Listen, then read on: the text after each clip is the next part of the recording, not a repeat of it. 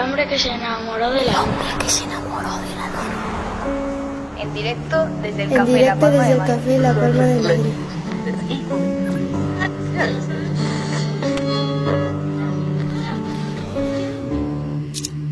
Comienza el segundo bloque de la edición 299 del hombre que se enamoró de la luna y lo hacemos con uno de los periodistas con mayor proyección, todo el mundo habla de él y habla bien, porque es uno de los periodistas más certeros, bajo nuestra opinión, que tenemos ahora mismo en nuestros medios de comunicación. Y por eso recibe este pedazo de aplauso el gran Manuel Javois.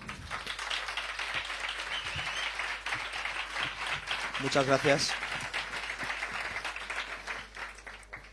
Manuel, bienvenido. Eh, muchas gracias por la invitación, por estar aquí. Es un poco... mm, eh, se hace un poco duro ser entrevistado después de un grupo de música, porque si te das cuenta, el grupo de música es entrevistado según el mismo patrón por el que es por el que respondo yo las preguntas, pero luego tocan en, escena, luego sa- saben hacer algo. ¿no? ¿Quieres tocar dan, algo? Dan prueba de su talento. Yo no, no, puedo- no podría hacer nada. No podría hacer- tengo que dar la última respuesta y marcharme cabizbajo hacia mi mesa. Bueno, seguro que no, seguro que hay respuestas más que interesantes a lo largo de estos minutos de radio que vamos a, a compartir. Vamos a hablar de, de tu nuevo libro y vamos a hablar de, de muchas cosas más. Para empezar, eh, es domingo por la tarde, ves que hay mucho público que está eh, interesado en el mundo de la cultura y yo creo que también habrá algún futbolero despistado. Eh, imagino que has estado viendo el fútbol. No, no, no, no, lo he estado viendo. No lo, no lo he podido ver porque he tenido que escribir un artículo de fútbol y por lo tanto no podía ver, no podía ver fútbol. Yo los lunes publico un artículo en deporte y, como no tenía tiempo, pues no lo escribí de la jornada, lo escribí de, un jugador eh, al que admiro mucho y que hoy se retiraba, que es Juan Carlos Valerón. Y por lo tanto no seguí la jornada. Ahora cuando venía de camino sí que me puse al día y ya vi que todo seguía más o menos igual. ¿Qué le vas a decir a De la Morena si no has visto el partido? No, hoy, hoy creo que no tengo cita, por lo menos no me han llamado. Funciona un poco como misiones especiales, a veces te llaman como media hora antes para ver si puedes estar en... Ah, sí, con esa con- previsión. Conectado, depende, depende cómo vaya la jornada. Pero hoy no, hoy no voy a estar. Eh, pero lo fundamental es que el, el- Bueno, yo creo que ya son pocos los que no conocen tu faceta madridista. Sí. Eh, lo fundamental, mm, no habéis perdido la liga. Todavía no, vamos a esperar una semanita más. ¿Quién nos lo iba a decir? Cuando nuestro entrenador la dio por perdida oficialmente ya en febrero, ¿no? Pero todavía vamos a esperar una semana más. Creo que la ha perdido el Atlético, por lo menos ha descendido un peldaño que ha empatado. Ajá. De eso me enterado. Pero bueno, el Barcelona contra el Granada, eh, yo creo que ya los dioses fueron demasiado benignos con nosotros esta temporada como para darnos el último, el último milagro. O sea que no creo que la, que la deje escapar. Es un bonito sitio para perder una liga, Granada. Sí, bueno, hombre, los planetas, joder, ¿qué más quieres? Eh, ¿Irás a Milán? Voy a Milán, sí, voy a Milán y tuve mucha suerte porque iba a ir a Milán pasase lo que pasase en las semifinales. Me estoy acre- acreditado con el periódico y por lo tanto me podía haber comido un Manchester City eh, Bayern de Múnich que la verdad no me interesaría mucho. Sigue siendo una final de la Copa Europa, por lo tanto es, es un, todo un espectáculo, pero bueno, mira, he tenido suerte y al final otro, otro derby. Sí, sí, voy a estar allí. Voy a estar allí escribiendo a tiempo real, como se escribe en esas finales. No- no- la gente me pregunta, ¿disfrutas? No, no estás a- a- para disfrutar mucho. Estás pendiente de enviar la crónica como siempre se envían dos o tres minutos antes de que acabe el partido. De que acabe el partido. Sí. O sea que imagínate el ridículo que podía haber hecho yo en Lisboa. cuando, cuando envié la crónica apocalíptica diciendo que había que disolver el Real Madrid. Y tuve que corregirla rápidamente diciendo que era maravilloso este club. En esos momentos, los periodistas que estáis ahí intentando rematar la crónica, si de pronto hay prórroga, es el gran problema, ¿no? Sí, prórroga, penaltis, Penaltis, cualquier tipo eso. de jugada. Sí, tienes que jugar con todo eso. Pero bueno, es parte del oficio. Yo me hice periodista haciendo estas cosas, no, no con el fútbol, sino con la política, pero yo tenía que cubrir los mítines de la campaña gallega, de la campaña local de Pontevedra, y, te- y teníamos un margen mínimo para, para entregar la crónica. A lo mejor el mítin acababa a las diez y media y tú a las once tenías que estar enviando ya tu texto. Y a mí además me correspondía la parte lúdica, ¿no? La contracrónica, la gracieta, el ingenio, yo qué sé, lo que, lo, lo lo que fuese, pero no desde luego la información más, más eh, solvente o fiable o, más analítica y sin, sin embargo sí la más, como le llamamos nosotros, la información de color, ¿no? Y por lo tanto tenía que ser eh, ingenioso, no me gusta mucho esa palabra, pero ingenioso sí o sí, en muy poquito tiempo. Y a base de ese entrenamiento y a base de escribir muchísimo durante muy poco tiempo, pues fue cuando me di cuenta de que podía quizás dedicarme a esto. Porque dedicarse a esto es escribir contrarreloj. Eh, es decir, aquí nosotros estamos trabajando siempre sobre la hora. Yo si no llego a enviar la crónica, el artículo de mañana, que será un artículo más o menos corto, si no lo llego a enviar en taxi, no hubiera salido mañana porque estoy aquí contigo y ya se me, se me ha ido el cierre, ¿no? Pues con eso, con eso trabajamos. Estoy recordando que justamente hace 15 días Carlos Damor en este periódico, en este micrófono, nos decía que cuando él escri- eh, escribía crónicas deportivas en, en Murcia, también dentro del, periodismo local, no paraba de meter escenas eh, cinematográficas en, sus crónicas. Y claro, dijeron que, bueno, quizá el deporte no sea lo suyo. Y, y de ahí moldeó su mundo, ¿no? Que el, que el deporte da juego para hablar de, de muchas cosas, ¿no? Y uno se siente quizá más libre que haciendo crónica política. Sí, desde luego sí. sí yo estoy muy a favor de, Yo desbarro muchísimo escribiendo fútbol. Es decir, yo utilizo registros que no utilizo de ninguna forma en otros, en otros apartados. En, este libro, por ejemplo, no, me- no hago metáforas salvajes, ni me pongo a hacer elucubraciones, ni hago paralelismos con tramas cinematográficas o tramas literarias. Mañana estoy hablando de, de Valerón y, y no me preguntes cómo coño he acabado hablando de Moby Dick y de Julio Verne y de Herman Melville por una por- pues por un paralelismo que encontré, ¿no? Es decir, yo eso sí que lo puedo utilizar hablando de fútbol porque, bueno, pues es, eh, para mí no deja de ser un juego. Yo ya sé que hay mucha gente a la que le va la vida. Eh, yo disfruto y me entristezco cuando mi equipo gana o pierde, pero no, no me condiciona tanto como para escribir gravemente, pomposamente, con mucha solemnidad y pensando que esto nos está condicionando la vida. Para mí siempre ha sido un juego. El fútbol puede ser eh, también una muy buena excusa para que un cronista político se escape de las siguientes elecciones, porque también te vas a la Eurocopa. Pues sí, me parece que me voy a quedar sin, sin campaña, lo cual agradezco porque va a ser repetida, ¿no? Pero me parece que me voy a pillar en Francia y la verdad es que tengo ganas porque llevo mucho tiempo sin salir de Madrid, sin salir, de, sin salir a hacer cosas. Y, y me han pedido que esté en la Eurocopa y me voy y voy a aprovechar estar en la Eurocopa para, para hacer luego ya reportajes a mayores, ya que estás de viaje y vas vi- visitando ciudades, pues Ajá. tratar de hacer algo más. Esto lo hice el año pasado, hace dos años, en Río con el, con el Mundial de Fútbol. ¿Fue el año pasado o hace dos años? Ya no recuerdo. Fuera Hace hace dos. dos, hace dos. Bueno, pues eso, yo me iba a Río, yo me iba a cualquier ciudad y allí intentaba reportajear y ahí intentaba aprovechar el tiempo para sacar alguna historia fuera de, fuera de deportes. El- la oportunidad que, que yo creo que es- también es eh, muy recomendable, ¿no? que a través del fútbol podamos descubrir eh, esos universos paralelos que muchas veces estos eventos nos ciegan. Eh, Manuel, vamos a hablar de- del libro, del libro que ha editado eh, Planeta, Nos vemos en esta vida o en la otra, un titular que ya nos aproxima a la crudeza que se esconde en estas más de 200 páginas que para empezar una de las claves es que no estamos ante una novela, sino ante un trabajo periodístico. Un reportaje, una historia de, no ficción. Eh, está siendo una promoción bastante complicada, primero porque es la primera vez que publico con una editorial grande, una editorial mainstream, ¿no? y, y por lo tanto hay una buena promoción. Es decir, eh, vosotros estaba, ya, ya hemos hablado antes del libro, o sea que no, no, no entraba dentro estrictamente del apartado, pero sí que la, la editorial había Nosotros no somos mainstream, Ah, quieres pues, decir. No, no, no, bueno, eso, eso es una virtud, tenéis que explotarla, pero, Efectivamente. pero quiero decir que vuestro interés es sincero. Fue antes del libro. Te lo agradezco, sí. y ahora con el libro pues hay más medios que quieren hacer cosas y este libro es muy complicado de vender porque yo no tengo mucho más que decir que lo que digo en estas páginas. Al final he terminado como un gilipollas hablando de tramas, de, de- de- de- de teorías de la conspiración, de, de- la investigación del 11M que a mí personalmente ni me va ni me viene, en el sentido de que este libro no es un libro de investigación ni es un reportaje en el cual yo haya escarbado en ningún pozo oscuro ni haya abierto luz en ninguna trama subterránea. Es decir, esta es la, la historia personal de un chico que yo creo que como autor sí aporta ciertos rasgos, ciertas luces, pero más relacionadas con la conducta humana que relacionadas con la, con la investigación de los atentados. Evidentemente no habría libros si no, habría, si no hubiese habido atentados, por lo tanto, en cierto modo, pues es una, es una desgracia tener que escribir de esto, pero, pero no, se, no, no ahonda en el 11M. Es decir, no, no, yo entiendo que despierte. Gracias. Vamos a saludar la llegada de un Manhattan.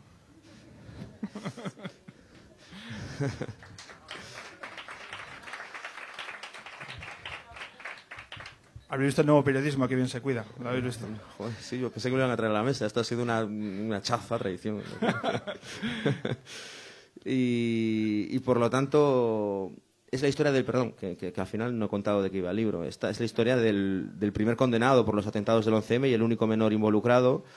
Un chico que se llama Gabriel Montoya Vidal, ahora podemos decir el nombre. En el momento en que cometieron los atentados, pues se le conocía por sus iniciales o por el sobrenombre del gitanillo y era el lugarteniente de Emilio Suárez Trasorras, que fue el encargado de, de proporcionar los explosivos a, a los terroristas que, que, terminaron reventando los trenes en, en, Atocha. Este chico nunca había hablado con un periodista, nunca había contado su historia y, y conseguí hablar con él y, y, conseguí intentar trazar una línea biográfica que, que, va desde prácticamente su nacimiento en Avilés hasta, hasta, hasta estos días. Hmm.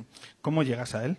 Pues llego a través de un compañero del mundo que me decía el otro día por WhatsApp, joder, me estás citando en todas partes, porque claro, es que este, uno siempre es muy escrupuloso con sus deudas, ¿no? Y, y, y, y, en el prólogo aclaro que este libro es posible gracias a él y el valor intrínseco que hay en la historia es haber localizado a este chico, ¿no? Con un cambio físico tremendo y, con, y, con, y, por supuesto ya no viviendo en su ciudad y bastante alejado de, de todo lo que le rodeó. Es Joaquín Manso, un redactor del periódico El Mundo y cuando se producían cuando se conmemoraban cuando se conmemoraban no cuando se celebraban cuando se cuando se llevaban 10 años de los atentados eh, el periódico pues había querido hacer un, un especial por como todos los diarios españoles que hicieron un especial después de una década y pensamos en hablar con él. Pensamos en, hablar, en localizarlo y en hablar con él. Lo localizó él.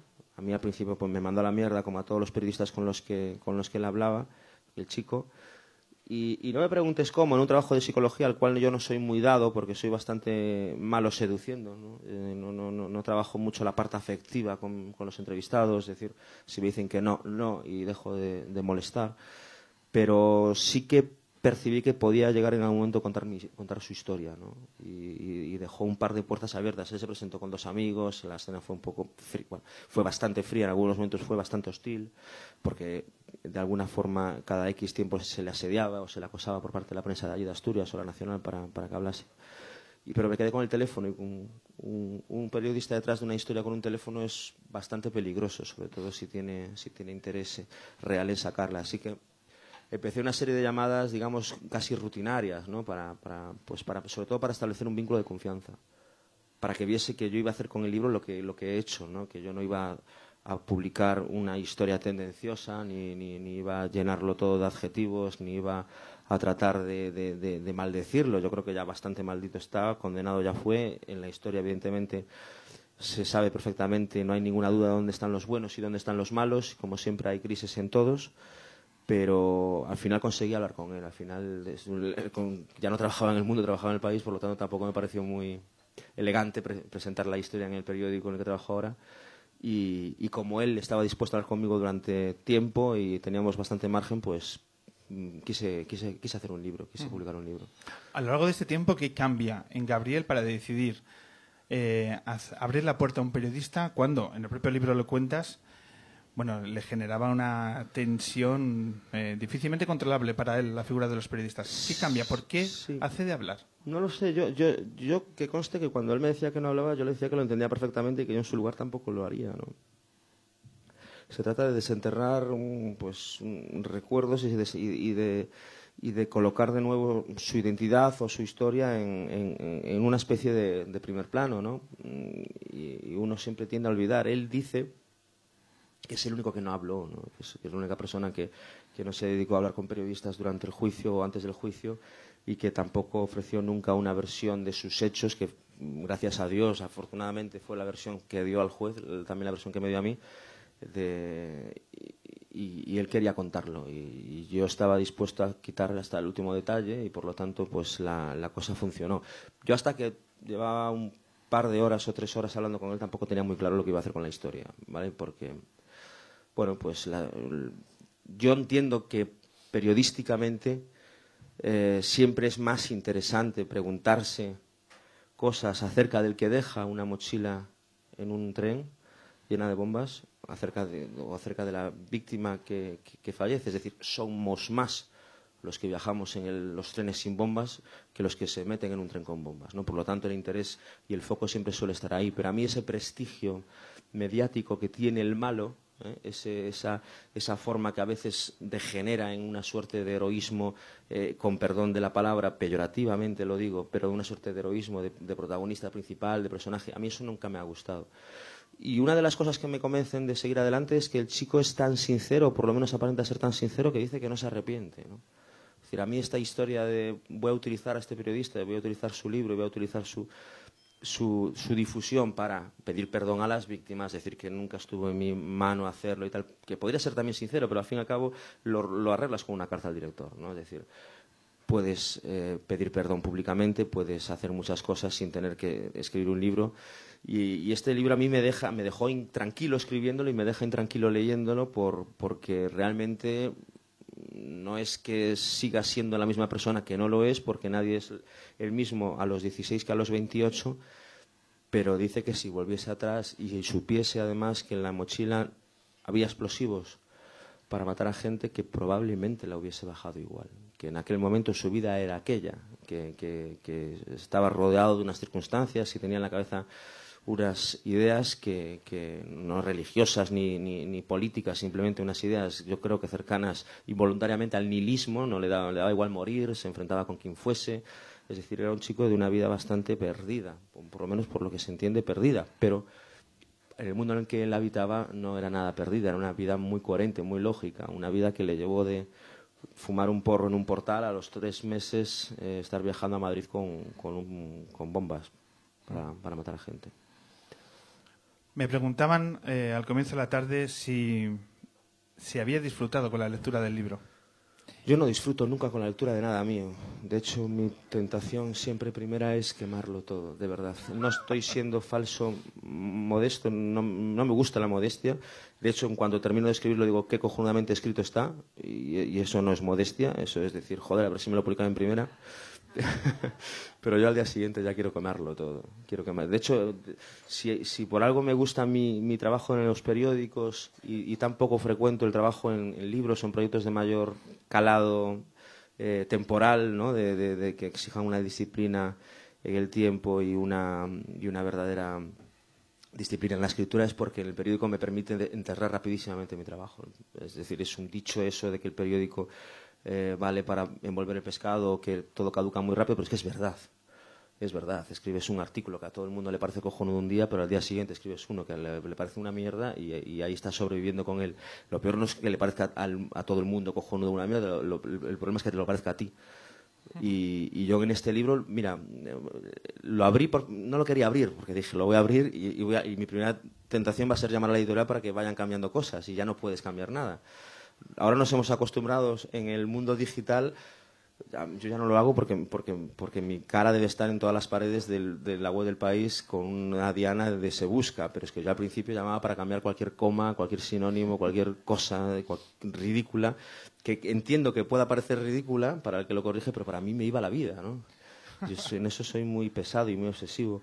Y en este libro, la primera vez que lo abrí, leí en el prólogo, leí en el prólogo que el chico eh, lo llamaba Gabriel Vidal Montoya y luego ya en la historia le llamaba Gabriel Montoya Vidal. Entonces dije, a la mierda, no vale esta tirada, ¿no? Llamé a la editorial y dije, esto se acabó, no, no, no salió así, no, está, no puede ser, se lo he dado a leer a 50 personas, mi, mi, pres, mi preselección de lectura ideal sería 50 millones de personas, si 49 dicen que sí, yo lo publico, ¿no? Es decir, con, toda la, con todas las ventajas. Vi eso. La segunda cosa que vi fue eh, una reiteración. Es decir, decía que el chico cuando estaba encerrado, el chico, dije, Gabriel cuando estaba en el centro, pero en la tercera página, cuando estaba en el centro de menores de Carabanchel, escribió una carta que no sé qué. Para entonces ya estaba encerrado. Y yo, joder, si acabas de decir que está en el centro de menores. Esas cosas. Y, y yo, yo no lo he leído, de verdad. Yo no sé si lo he llegado a leer entero, de hecho porque como iba escribiendo capítulo a capítulo, yo no sé si lo leí de una forma completa o entera. Yo no, no sé si tampoco esto es una botada, ¿eh? supongo que sí, pero desde luego no la leí, no, no, leí compulsivamente, sí leí párrafos y capítulos de forma muy intensa, pero así de continuo no, tanto. Y, y, y, con los artículos y los reportajes pues exactamente lo mismo, no los puedo leer porque los quiero cambiar. En, la, en la lectura del libro... Eh a mí particularmente mmm, puedo decir que me ha interesado mucho, pero que no lo he disfrutado. ¿Por qué? Porque en cada una de las letras, en cada uno de los pasajes, mmm, tienes en la mente continua el, resultado de, la tragedia a la que la historia nos deriva. Yo no sé si a la hora de escribir para ti también fue una montaña escalar, el hecho de decir, tengo que repensar los momentos vividos del 11M o te pusiste en una postura más aséptica para contar la fotografía para contar la historia. Sí, hay un momento especialmente delicado en la escritura del libro en la que tengo, en la que eh, este libro es cronológico, es decir, se acerca desde finales de septiembre, primeros de octubre hasta, hasta, el, hasta el 11 de marzo y, se acerca cada vez con más detalle, porque es verdad que luego ya en los juicios, en el, juicio, en, las declaraciones de los testigos, se van dando detalles casi de los, días, de los días previos, de tal forma que yo pueda hacer una narración muy fidedigna y cuando llego al 11 de marzo me encuentro con que tengo que escribir de los atentados, que tengo que escribir de los trenes, que tengo que yo y, leo, leo, leo otra vez las crónicas, leo otra vez las historias, los periódicos publicaron perfiles de las víctimas, es decir, y eso era, era, era, un libro ya completamente diferente, ¿no? Y, tuve que decidir si escribir los atentados a mi manera, es decir, a mi manera, vamos, documentalmente, o de repente hacer una elipsis y entendí que haciendo una elipsis convertía el atentado de verdad en el protagonista del libro. Es decir, si yo no estoy escribiendo de, los trenes que, reventaron en Atocha, si yo no estoy describiendo otra vez esas, escenas, que por lo demás bastante dantescas, de alguna forma convierto el tren en algo que recorre el libro de principio a fin. ¿no? Que, lo, lo, hubiera recorrido igual, pero lo recorre con más fuerza. O por lo menos a mí como autor me parece que lo recorre con más fuerza, porque los atentados del 11 de marzo no salen en este libro. Los atentados del 11 de marzo salen en este libro de la forma más patética posible, que, es, eh, que, va muy en consonancia con el libro, que es un libro, al fin y al cabo, de figuras patéticas, ¿no? patéticas además en el sentido estricto en el que lo, refleja la RAE, es decir, sin la carga poética. Eh, el 11 de marzo sale en este libro cuando eh, un chaval, un trapichero, llama al telefonillo de otro trapichero en Avilés, que fíjate tú que, quién es, en Atocha estaría pensando en ese momento en Avilés, y, bajan los dos y se van a un bar, a un bar que enfrente de la comisaría de Avilés y debajo de la televisión, cuando están las imágenes de los telediarios rebotando continuamente y las primeras impresiones, los, enviados especiales a la, a la estación, cuando todavía el presidente del gobierno no ha llamado a los directores de los periódicos para decirles que ha sido ETA y ya se estaban haciendo las ediciones especiales y demás, estos dos trapis, uno de 27 años y otro de 16, están diciendo, estos fueron los moros esto fue Mowgli, la que ha montado Mowgli, y están llamando al autor de los atentados por teléfono, que no les coge, evidentemente.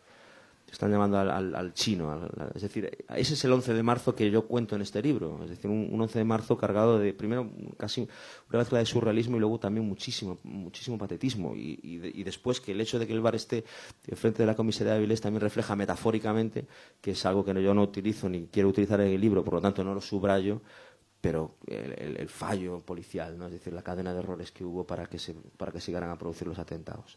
Esa fue la forma que tuve yo de presentar los atentados. Un, un episodio tan trágico en, en, nuestra historia reciente que conllevó el fallecimiento de 192 personas y que finalmente no ha conseguido ningún consenso en nuestra sociedad, o por lo menos consensos muy frágiles. Cuando haces un libro y no subrayas, no valoras, no enjuicias a los personajes, ¿Temes que cierta parte de nuestra sociedad que siempre exige sus posturas a la hora de, analizar nuestra, nuestra realidad diga, pues mira, esto es ambiguo y por tanto la ambigüedad eh, se ha equivocado y por lo tanto Javois va por un camino que no debería ser. ¿Esas sensibilidades para ti han contado a la hora de escribir el libro? Voy a contarte antes de nada una anécdota pues, eh, de un candidato de UPyD a la alcaldía de San Senso que era mi pueblo, es mi pueblo y era donde yo trabajaba, que un día me envió una, una, una, una autoentrevista ya hecha, ¿no? Porque como no lo llamaba nunca para hacer una entrevista, él me envió una autoentrevista con sus preguntas y sus respuestas. Entonces había una pregunta que me hizo muchísima gracia porque dice la respuesta, me alegra que me hagas esa inteligente pregunta. dije yo, joder, qué, qué huevos, tío. Se ha, se ha, debido quitar las costillas flotantes, ¿no? Bueno, pues esta pregunta me alegro muchísimo que me la hagas tú y que no, que no se, se me haya ocurrido a mí porque es uno de los grandes caballos batalla, de batalla míos de los últimos tiempos a la hora de reportajear, a la hora de hacer reporterismo que es precisamente la ausencia de opinión y la ausencia de, juicios de valor y, en fin, tratar de presentar los hechos de la forma más cruda posible, aun tratándose de atentados lo más crudo posibles, que son los atentados del 11M. Hace unas semanas, como, ensayo general de, todo esto, eh, yo di con una historia que era la historia de un gallego, de un vecino mío, que había secuestrado a Johan Cruyff. Y cuando, bueno, cuando murió Cruyff, alguien se puso en contacto conmigo y me dijo, oye, yo no sé si a ti te puede interesar esa historia, pero mi padre era muy amigo de, de, este hombre que, que, un día fue a casa de Johan Cruyff, cuando Johan Cruyff jugaba en Barcelona y era la gran estrella mundial, y se disponía a ir al Mundial de Argentina 78 a ganarlo después de quedarse en la final en el 74 y este hombre gallego de un pueblo de, de, enfrente de San Censo eh, llegó allí y encañonó a Cruyff, encañonó a su mujer, los ató, los amordazó. Es decir, es como si se hace ahora mismo esto con Messi. ¿no? Eh, Había sido un... Se quedó en sordina un poco porque no, no quiso montar la familia Cruyff. Excesivo revuelo sí que se publicó, evidentemente, y fue, y fue un hecho traumático y tuvo bastante escandalera, pero no hubo tampoco pues la dimensión que podía haber habido ahora con la cantidad de redes y con la cantidad de, de focos de información que tenemos. Pero ese secuestro fue el que, el que, el que evita que Cruyff vaya al Mundial de Argentina y demás. Bueno, yo doy con la historia de este hombre. Y entonces este- el amigo de- del, del secuestrador, que ya había muerto, por cierto, me cuenta con detalle los, los días anteriores al secuestro de Cruyff porque él los vivió en su pueblo. Estaba- estábamos cenando frente al mar, estábamos tomando algo. Él me contaba, una vez sacó el tema de Cruyff, en fin, tenía, por- tenía problemas con los porros, fumaba mucha marihuana, se había separado de su segunda mujer. Jamás en mi vida se me pasó por la cabeza que fuese algún día a Barcelona a secuestrar a Johan Cruyff. Eh, era- eh, realmente la historia tenía como esto dosis muy grandes de, de- patetismo, de una figura muy rara, ¿no? que sale de una aldea y de repente se va. Y de hecho, luego cuento en el reportaje el, el impacto que produce en la aldea de Seixo, en Marín, cuando se corre la voz de que, de que no sé cómo le llamaban, a Luisinho eh, secuestró a Cruyff. eh. Todo el mundo empezó a decir, oye, que Luisinho secuestró a Johan Cruyff, pero ¿cómo? Pero no, que Cruyff no va al Mundial porque lo secuestró Luisinho. Y estás, estás chalado, ¿no? Bueno, claro, yo cuento esta historia, joder, pero cuento esta historia, decir, yo tengo claro que aquí el malo es este hombre y, y- y- Johan Cruyff es una víctima que, que sufrió un trauma atroz, que se tuvo, tuvieron que vivir guardaespaldas en su casa los meses posteriores, que los niños iban al colegio acompañados por seguridad y demás. Es decir, a ninguna familia le gusta que se meta un colgado en tu casa y, te amordace, ¿no? Pero cuento la historia y cuento que este tío eh, pues cenó frente al mar el día anterior, que había hablado con el hombre, y cuento que a su entierro eh, había pedido dos canciones, un canto a Galicia de Julio Iglesias. Y claro, es que, es que luego me lo reprochaba el lector, es que la gente se ríe cuando lee el reportaje. Y yo, joder, qué culpa tengo, coño. Y luego le decía, yo discutí con un lector sobre esto y le decía, ¿qué, qué quieres que le ponga? The Cure, ¿no? Si el que elige un canto a Galicia, pues elige un canto a Galicia. Y otra canción. Yo esto lo cuento sin ningún ánimo de burla. Entiendo que cuando lo lees, pues te, te produce una sonrisita, pero tampoco, ¿qué vas a hacer? Y la crítica era que yo minimizaba, que yo blanqueaba, que yo justificaba de alguna forma, que yo ya incluso promovía el secuestro de más Johannes Cruyff. del- En este caso, eh, yo todavía no he tenido, por lo menos, ningún comentario ni ninguna crítica muy, muy significativa al respecto, también por, porque la figura de él no se presta al cariño. Algún lector, eh, algún lector antes de que yo publicase el libro, conociendo eh, bueno, pues lo que había colgado la editorial y demás, dijo, yo no quiero hacerme con este libro porque tengo miedo a cogerle ternura o a cogerle cariño a un chaval de 15 años, de familia estructurada, en fin, presentando esas causas como posibles, eh, no digo yo eh, justificantes, pero sí como posibles condicionantes o como, o como posibles elementos perturbadores de una vida que finalmente pueda llevar a colaborar en unos atentados de este calibre. ¿no? Pero gracias a Dios la figura de este chico tampoco se presta a, a padrinarlo ni a decir, joder, lo entiendo, coño, yo hubiera hecho lo mismo. No, no se presta a eso. Por lo tanto, no estoy teniendo de momento, llevamos solo una semana, problemas con eso. Pero me va, me va a seguir causando problemas. Es decir, si, este, si el secuestrador de Cruz cenó frente al mar, porque me decían, es que no puedes poner que cenó frente al mar yo tengo que contar las cosas como son. Es decir, no como me gustaría que fuesen. Es decir, a veces los malos cenan frente al mar. No tienen que cenar frente a un cadáver, ¿no? Y, andar como el de los silencio de los corderos metiéndose el pene para adentro. Es decir, no, todos somos unos asesinos traumatizados ni nada de eso. Y, el mal existe además en, en diferentes formas y diferentes máscaras. Y esto no lo he inventado yo, esto sí existe desde hace miles de años. Por lo tanto, yo espero que no me cause ningún problema. Yo voy a seguir haciendo el reportaje de la misma forma. Si el hecho ocurrió así y si yo tengo la constancia de que ocurrió así, lo voy a escribir. Y si el hecho dice algo bueno de esa persona, pues dice algo bueno de esa persona. Si este chico ahora se hubiese convertido en misionero, hubiera acabado el libro diciendo que es misionero. Y, y me habrían acusado de decir, ya estás tú blanqueando a un tío que colaboró en la muerte de 192 personas. Y yo, pero es que yo no puedo obligarle a que siga siendo malo. Es decir, a lo mejor se ha convertido en misionero. Sí, pero es que como la en diferentes eh, capas de esta sociedad la- se tiene una piel demasiado fina, pues bueno, yo imagino que algún comentario Ojalá me equivoque, Manuel. No, pero muchos, algún comentario podría, podría muchos, llegar. Pero yo, como me dedico a la prensa diaria y todos los días publico algo, sé que en cuanto pongo el punto final ya deja el texto deja de pertenecerme y pasa a ser de la, de la interpretación de cada uno, ¿no? Y el prejuicio político, político de cada uno. Hay que saber convivir sin quitándose el eco al, al ruido que tiene que hacer cada columna y cada, cada trabajo, ¿no? Porque eh, estando antes en el mundo, ahora en el país, Sí, el feedback que te tiene que llegar ya en redes sociales. Antes era del mundo de Real Madrid, a la gente no le cabía que este tío tuviese ideas de izquierda. Era como, como, como, como, por favor, ¿en qué cabeza cabe eso, no? Hay muchos, hay muchos cambios, por Y cierto. ahora en el país menos. ¿Hay muchos cambios en, en- de la redacción del mundo al país? ¿O, Sí. o más de los que te, menos de los que te esperabas? No, hay, hay, sí, es, es una forma de trabajar más, mm, quizás burocrática, ¿no? Es decir, más grande, más compleja, más compleja. Es decir, sí, el país sí que se nota y sí que pesa ese funcionamiento de esa, esa especie de peso invisible de que lo que lo que se va a publicar aquí, lo que se va a publicar hoy va a tener cierta relevancia, cierta trascendencia, cierta importancia, aunque luego no lo tenga, no pueda no tenerlo, a veces evidentemente sí que lo tiene, pero sí hay más esa sensación. ¿no? El, mundo es, el mundo es un hijo de Pedro J. Ramírez, de la forma de hacer periodismo de Pedro J. Ramírez. O sea, es más ágil, más veloz, se mete más hostias, eh, tiene quizás más colmillo y luego pues eh, eh, los titulares son pues en fin mm, te encuentras muchos el ahora el ya bueno hay, hay una serie de, elementos eh, pedrojotianos en, esa forma de hacer periodismo que a mí personalmente como periodista joven vamos, me, me- sedució o sea, con, con todos los errores y con, y con, y con las grandes calamidades que, que también ha supuesto ese tipo de periodismo eh, incluido este, este atentado, pero, pero que es una forma de hacer periodismo que para un tío joven que llega de su pueblo y de repente se encuentra con un tiburón como Pedro J, claro que, que- que aprendes. En la redacción del mundo, en aquellos años, eh, ¿os asombrabais de las portadas que sacabais a la calle? No, yo no estaba. No, tú, tú te llegaste posteriormente, Sí, pero sí, sí, el mundo da para mucho ¿eh? en, este, en ese sentido.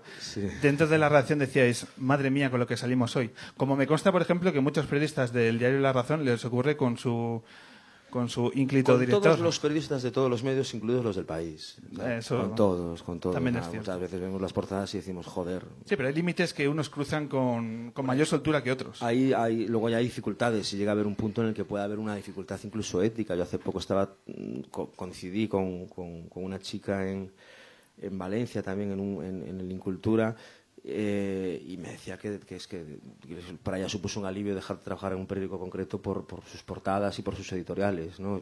que es complicado, que están las cosas como están y que en el periodismo no sobran los trabajos, pero es que a veces puede llegar un punto que, que te suponga un cierto problema, no al punto de morirte de hambre, porque al fin y al cabo, ¿tú qué culpa tienes? Tú te dedicas a otras cosas con que a ti no te toquen el titular, con que a ti no, bueno, el titular te lo tocan siempre, con que a ti no te obliguen a, firmar cosas que no quieres firmar o que te, o que te tergiversen las informaciones que tú, que tú proporcionas, ese sí que es el límite, ¿no? Porque aquí nosotros, eh, a veces en el sector que está tan mm, eh, malherido, que está tan, tan dañado, muchas veces se dice es que no puedo jugar con el pan de mis hijos. Bueno, para todo hay un límite, incluso para el pan de los hijos, ¿no? Es decir, eh, a mí me han quitado el nombre de Pedro J. Ramírez en la columna del país y no se me ocurrió presentar mi dimisión de ninguna parte, ¿no? Y, alguna otra vez he tenido algún problema más o menos mínimo, pero a mí no me pueden hacer, eh, a mí no me pueden imponer una columna a favor del Partido Popular o no me pueden decir firma esta información, es decir, esas cosas no te lo pueden hacer.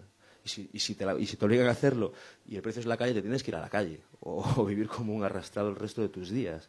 Puedes hacerlo quitando tu firma, que es lo que hacen los, los, los, los que hemos hecho toda la vida los, redact- los redactores de una redacción, que somos un poco los peones políticos de, de ciertas tácticas o de ciertas maniobras que suponen, primero, el desprestigio del periodismo, pero que no pueden menoscabar tu profesionalidad. Por lo tanto, pues mira, si hay que cortar y pegar esto, que es una mierda, lo cortas y lo pegas, no sale tu firma y ya está. Si no lo hago yo, lo hace cualquier otro. Pero que tú tengas que dar la cara, que tú tengas que poner tu firma, que tú tengas que dar una información que pretende periódico que des cuando tú no crees en ella, y ya no te hablo de la opinión, que eso ya entramos ya incluso en el delito, de, de ponerte en la boca una opinión que tú no tengas, por eso no se puede pasar nunca.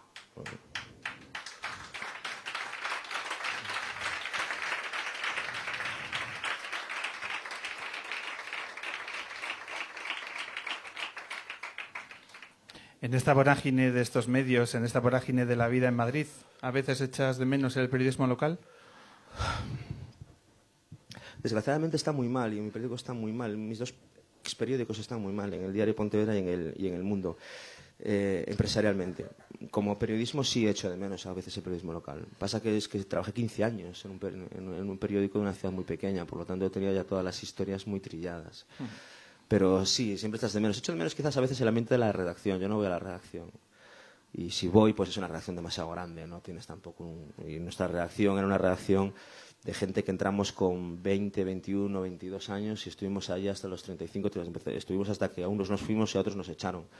Y ese ambiente era muy divertido. Joder, hacía escenas de trabajo y la gente se enrollaba con otra gente. tío. Eso, eso- eso ya no lo ves nunca. ¿sabes? Yo- a veces me, me cuentan, ayer despedimos a no sé quién que se fue de vacaciones y tal. ¿Y quién se lo enrolló? Nadie. No, digo, Joder, no, es que estamos casados. Y yo, pero, tío. Joder. Joder. Hablan- hablando de, de comidas especiales, eh, ¿uno qué habla cuando queda a comer con Esperanza Aguirre? ¿De qué temas se hablan? Joder, yo tenía muchas ganas, la verdad. Yo- yo- se produjo una, una- una paradoja interesante y es que mucha gente dio por enten- entendido que yo, mi, que mi amistad o que mi relación personal era con Carmena, a la que, a la que, a la que yo, eh, frente a Esperanza, pues, pues tenía mis simpatías y mis artículos, ¿no? Cuando, cuando las dos se enfrentaban. Pero luego era la otra la que me llamaba para, y la conocí un día, fuimos a comer y, y, y no, me, me pareció una comensal, bueno, pues una mujer dura, ¿no? Me pareció una, sí, yo creo que una, una Thatcher en la mesa, ¿no? Es decir, una, mujer de copazo, de, de, de- de- buena conversación. Disculpa, ¿eso es una metáfora o es real? No, no, no, no, es, hombre, pues bebe sus copazos, está bien que los beba, yo los bebo también, no, no, pero bueno, que mm, lo pasamos bien, o sea, se- lo pasa que era muy divertido porque, claro, evidentemente, de que con- quien, cuando quedas con alguien de un partido político es para poner a parir al partido político al que pertenece, eso es, eso es ley de vida, ¿no? Todo- son buenas palabras para todos los rivales y, y luego el partido, pero... Manuel, para, para acabar la última pregunta que no me resisto. En el momento que estás comiendo con Esperanza Aguirre, ¿el momento de pagar cómo es? O sea, ¿me dejo, me hago así un poco el tontorrón, venga, paga tú? O no, es que si no pago yo, ¿cómo? O sea, Yo tengo, ¿cómo una se experiencia, ese momento? yo tengo una ¿Cómo experiencia aterradora que nunca he contado en público. Eh, yo fui hace poco a, a- La primera vez que fui yo a Génova, a la sede del Partido Popular, a una rueda de prensa, de la, la- una, una del, una del plasma, además, o sea, la, mítica. la muesca del, del plasma. Y, entonces nos juntan a todos los periodistas delante de una televisión. Y, y yo empecé a preguntar dónde está el mando, ¿no? Para ver si...